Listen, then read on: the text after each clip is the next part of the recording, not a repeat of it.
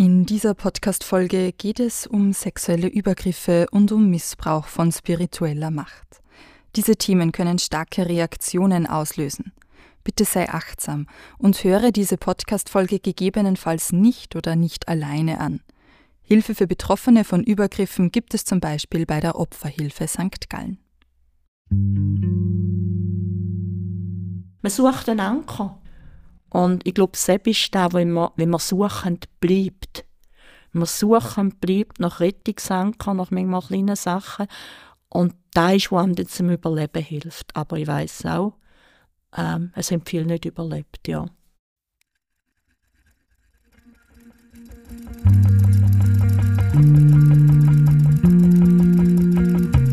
Vatergrad, der Podcast, der fragt, warum Menschen tun, was sie tun und wie sie geworden sind, wer sie sind.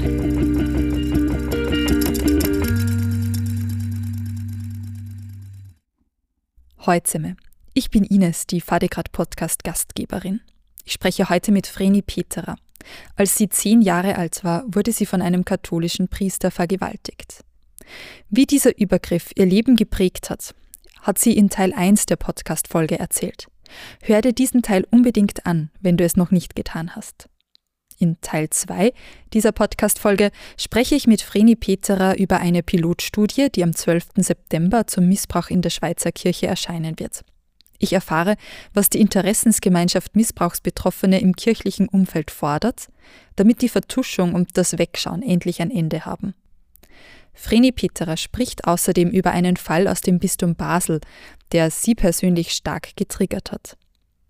Zu Beginn verrät Vreni Peterer aber jetzt, welche Aspekte ihr dabei geholfen haben, ihre Geschichte zu verarbeiten. dieser Missbrauch fand auf so vielen verschiedenen Ebenen statt. Also auf körperlicher Ebene, auf psychischer Ebene, auf spiritueller Ebene. Es ist unglaublich, ähm, was du in so jungen Jahren erleben musstest und was du überlebt hast. Mhm. Was hat dir persönlich dabei geholfen, deine Geschichte zu verarbeiten, dass du heute an dem Punkt stehst, wo du stehst? Mhm. Das ist noch eine schwierige Frage zu sagen, weil es ist ein riesiger, langer Prozess war. Und auch, dass es nicht gut geht, das waren Phasen gewesen. Phasen mit 20 schon Magenspiegelung machen, weil man all schlecht war. Mit dann wieder einmal ein bisschen Medikamente nehmen und so, oder? Und dann sind wieder gute Phasen gekommen. Und ich glaube, schlussendlich ist es der Aufbruch zu dem gewesen, der Zusammenbruch. Weil erst wenn man irgendwie, das klingt jetzt hoffentlich für Opfer nicht, nicht äh, verletzend, aber bei mir ist es so gewesen, da habe ich wie können dann äh, anfangen, verschiedene Baustellen angehen. Aber auch da ist wieder langsam mit verschiedensten Therapien, wo mir geholfen haben, wo ich eine Weile gemacht habe. Ich glaube, es ist auch bei der Therapie so. Äh, man kann dann nicht denken, ja, nachdem bin ich dann geheilt, oder? Quasi. Äh, also bei mir ist wirklich gewesen, dann ist wieder einmal gut mit dieser Therapie, oder? Also gut in dem Sinn, dass ich gefunden habe, jetzt muss ich wieder andere Wege suchen. Und dort hat mir schon mein Hausarzt sehr fest geholfen. Also der begleitet mich schon Zeit in der Psychiatrie gewesen, bei vorher schon, wo ich all mit Beschwerden gekommen bin. Und da ist wichtig, wenn man jemandem vertrauen kann. Und er ist ganz ein guter Zuhörer und er ist ganz ein wichtiger ganz eine wichtige Stütze und auch heute noch. Auch heute noch. Und das ist, ich weiß, ich kann ihm jederzeit anrufen. Das ist natürlich ein Angebot, wenn man weiß, man hat jemanden, wo man anrufen kann, der einem versteht, der einem hilft. Das ist etwas ganz Wichtiges, ja. Weil sonst, ich habe auch ähm, eben im Fachgremium auch sehr gut erlebt, wie sie mich begleitet haben. Und ich habe alles entschieden. Also man hat dann vielleicht Vorschläge von anderen Betroffenen, die geholfen haben. Und das sind lauter Putzlesteine. Also da kann man nicht sagen, da und da. Also sicher ist es auch, dass äh, ich den Glauben habe. Also an lieben Gott lasse ich nichts kommen. Weil ich als kleines Kind schon immer zum lieben Gott betet. Darum habe ich gesagt, nur einmal hat es ähm, den Punkt gegeben, wo ich dann gesagt warum? Also mhm. die Warum-Frage vor allem, oder? Und ja, da ist die Weshalb-Frage sowieso besser, weil dann kann man wie, äh, dann nachkonstruieren, warum, also ja, warum ist es passiert, wenn man nach der Weshalb, also da ist versagt worden, drum und so, aber die Warum-Frage, ich glaube, da wissen wir, äh, die ist nicht zielführend. Mhm. Dann bleibt man am, am, am Punkt stehen. Es sind wirklich verschiedene Putzlesteine, aber sicher wirklich auch die Vertrauensfrage, da ist ja auch ganz grosse. Und äh, ich wäre auch viel gefragt, wie was du bist zu der Kirche gegangen, oder? Mhm. Wieso hast du dort Hilfe gesucht? Weil ich da nur da gefunden habe, um zu deponieren. Also ich habe ähm, Selbsthilfegruppen einfach Nebis gesucht, ähm, wo auch Betroffene sind, oder? Aber ich bin kein Betro äh, Selbsthilfegruppe Gruppentyp, habe ich da mhm. gedacht, oder? Aber einfach, man sucht einen Anker, da wäre auch noch. Und ich glaube, selbst ist das, wenn man, wenn man suchend bleibt.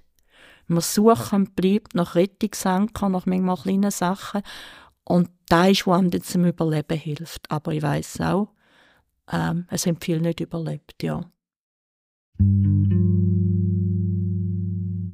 Du bist mittlerweile die Präsidentin der Interessensgemeinschaft Missbrauchsbetroffene im kirchlichen Umfeld seit einem halben Jahr. Was ist passiert in diesem halben Jahr? Haben sich viele Menschen bei dir gemeldet mit ihrer Geschichte? Es sind sich Menschen gemeldet und vor allem es sind sich viele Medien gemeldet. Da ist momentan, also schon seit Wochen, das Thema und da ist auch wichtig, wir machen die Öffentlichkeitsarbeit. Ich bin momentan leider die Einzige, die da jetzt kann. Der Gründungspräsident ist mein Vorgänger ist auch ein, der in die Öffentlichkeit ist. Und da braucht eben schon auch Schritt um Schritt, oder? Mal schauen. Also da würde ich nie jemanden verheizen wollen. Und das sage ich auch den Medien. Tönt die Leute nicht verheizen. Im Sinne von, jetzt sind eine Story wert und nachher meldet man sich nicht mehr, ja.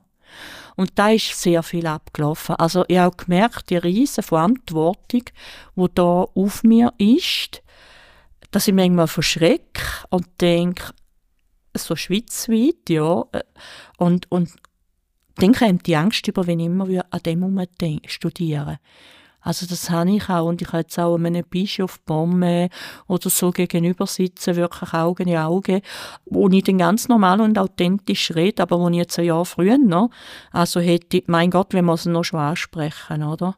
Und wenn man dann merkt, dass das auch suchende Menschen sind, auch Bischof. Bischof Bonmer ist zuständig von Seiten der Schweizer Bischöfe für sexuellen Missbrauch oder den Umgang damit und die Prävention. Genau, mit dem habe ich verschiedene Gespräche schon gehabt. Ja. Eben, das ist auch etwas, was im letzten halben Jahr, also in dem Jahr war, ja. Einfach wirklich Öffentlichkeitsarbeit, ja. Dieser Podcast ist ein ökumenisches Projekt und wird präsentiert von den evangelischen und katholischen Kirchen der Kantone St. Gallen und Appenzell. Danke für eure Unterstützung.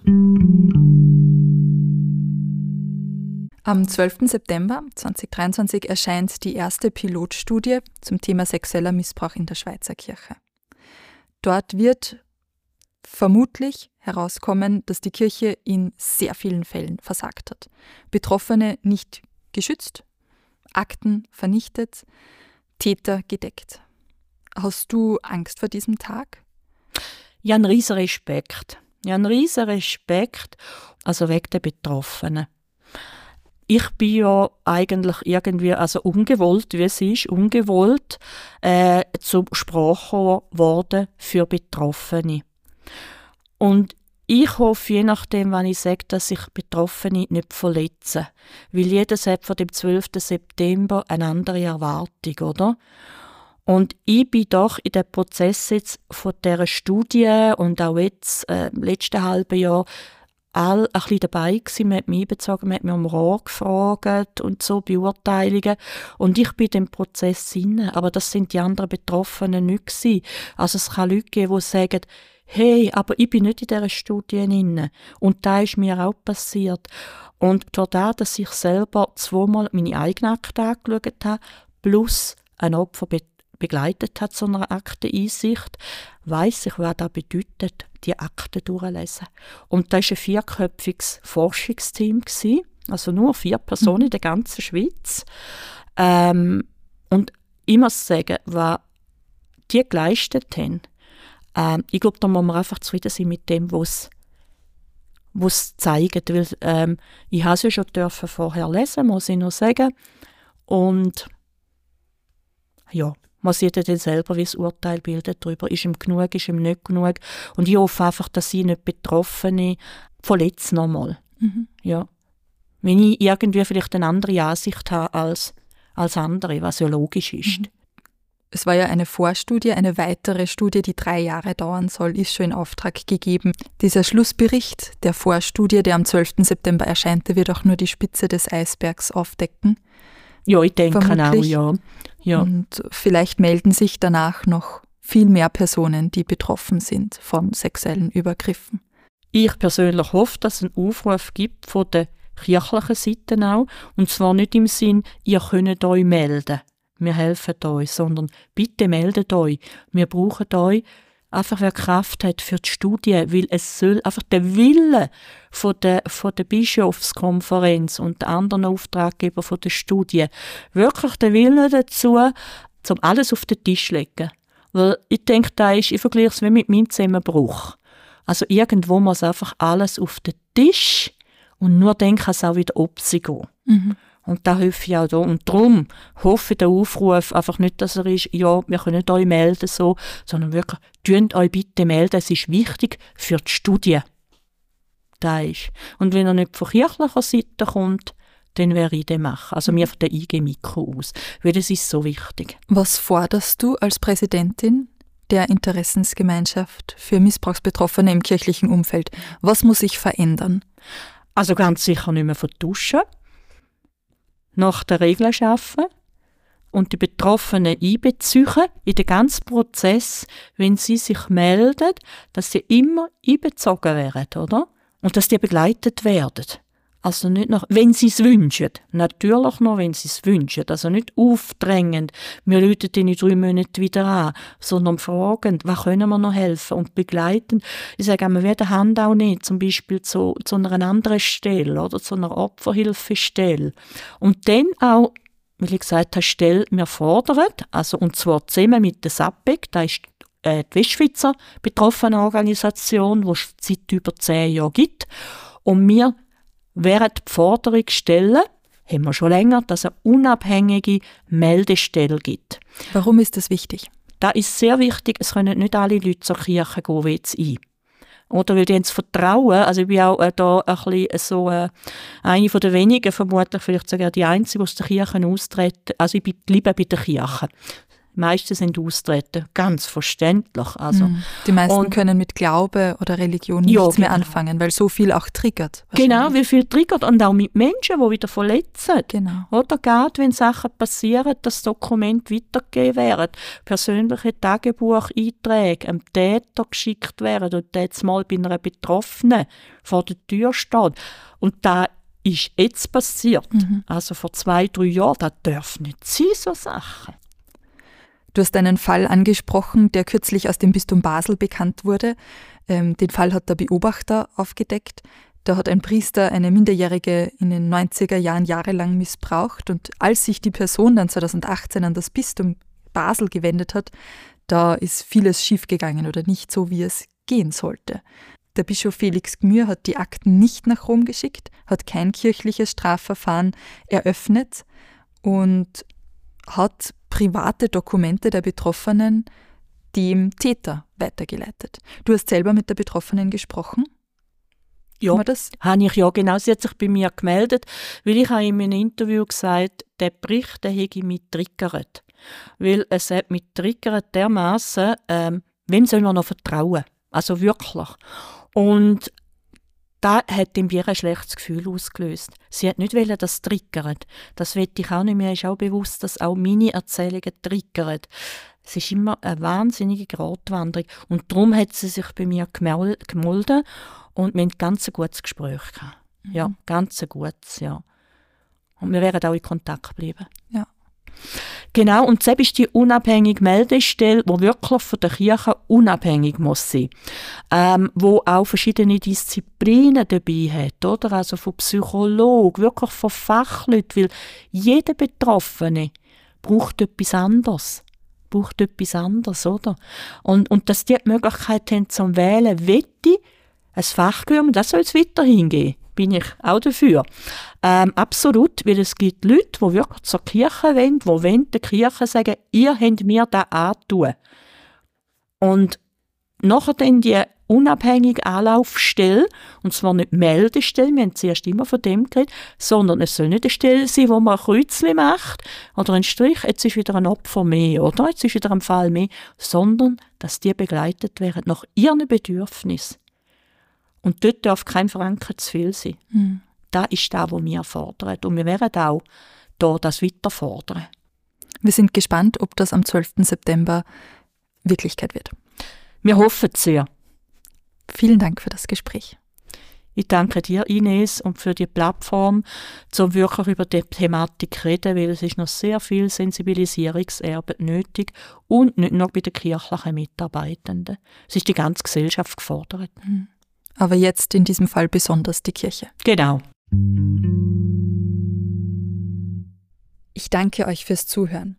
Wenn ihr mehr über die Interessensgemeinschaft für missbrauchsbetroffene Menschen im kirchlichen Umfeld erfahren wollt, schaut auf deren Webseite vorbei. Ich verlinke sie euch in den Show Notes. Die Webseite, auf der die Studie veröffentlicht wird, verlinke ich euch ebenfalls. Wenn ihr diese Podcast-Folge wichtig findet, dann empfehlt sie gerne weiter. Macht es gut, eure Ines.